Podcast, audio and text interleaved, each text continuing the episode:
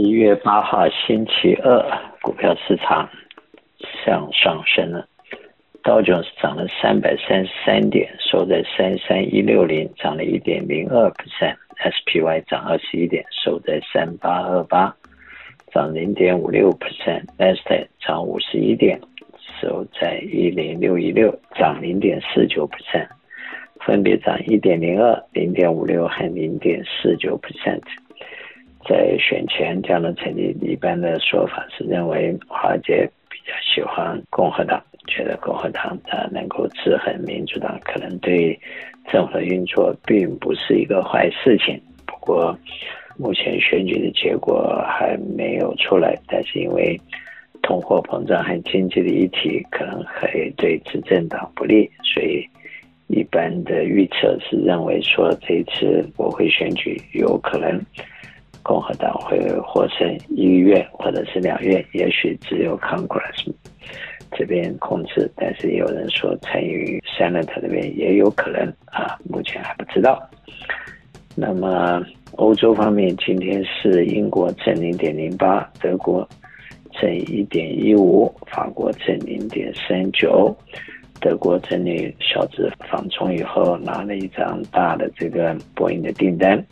也算是一个好事情。同时，德国的一些呃企业访中以后啊，决定要继续跟中国合作，就是不是纯粹讲政治，是讲经济的实在的事情啊。所以，德国股市这两天涨得还不错。然后亚洲方面，日本负零点二八，香港恒生负零点三五，中国上海负零点二六。那么。代表恐慌和国力的指数目前在五十八，昨天是六十一，今年五月我回档一点，但是百分之五十八的人乐观，百分之四十二人悲观，的市场还是一个中间偏右，就是中间偏上的趋势。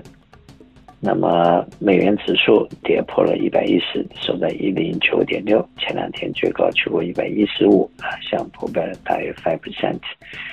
美元兑人民币七点二五，美元兑日元一百四十五点四四，美元兑欧元零点九九。前两天美元兑人民币只能去过七块三毛，对美元兑日元也去过一百五十块，所以像美元指数有一些回落。债券市场方面，三个月的债券在四点零七，六个月四点六，一年四点七二。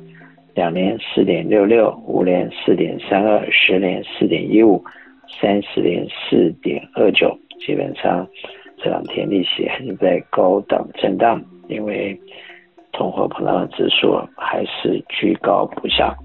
石油方面，西德州油收在八十八点七九，跌破九十块。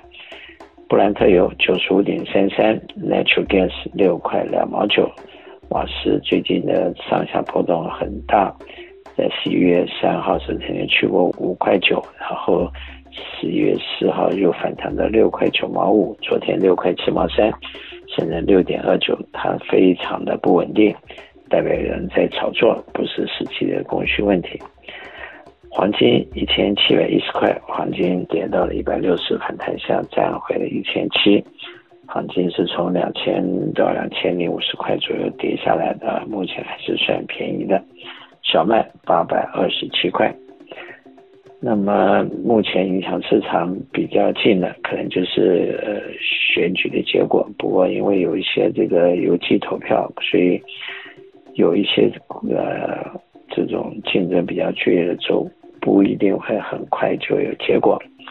另外一个当然就是俄乌战争有传出，美国鼓励乌克兰要开始和谈，不过目前看起来开出的条件恐怕也还是谈不成。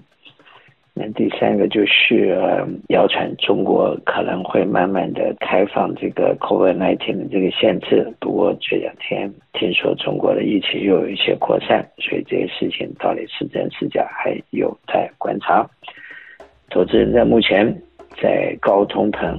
高利率的时代，要有独立思考的能力，想想自己要站在什么位置，做哪一方，要做借借方还是要做贷方，要在低价的时候买进还是卖出，要在高价的时候如何处置？目前整个大盘大概从四千八百点跌到三千五百点，想反弹到大约三千八百多点，那么这个还是在一个相对的比较低的位置。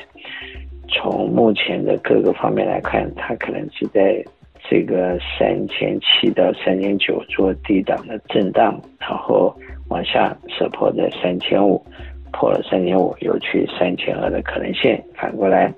如果突破了三千九百，有机会去四千一到四千一百五十点。我是肖云翔，电话七三九八八三八八八，谢谢。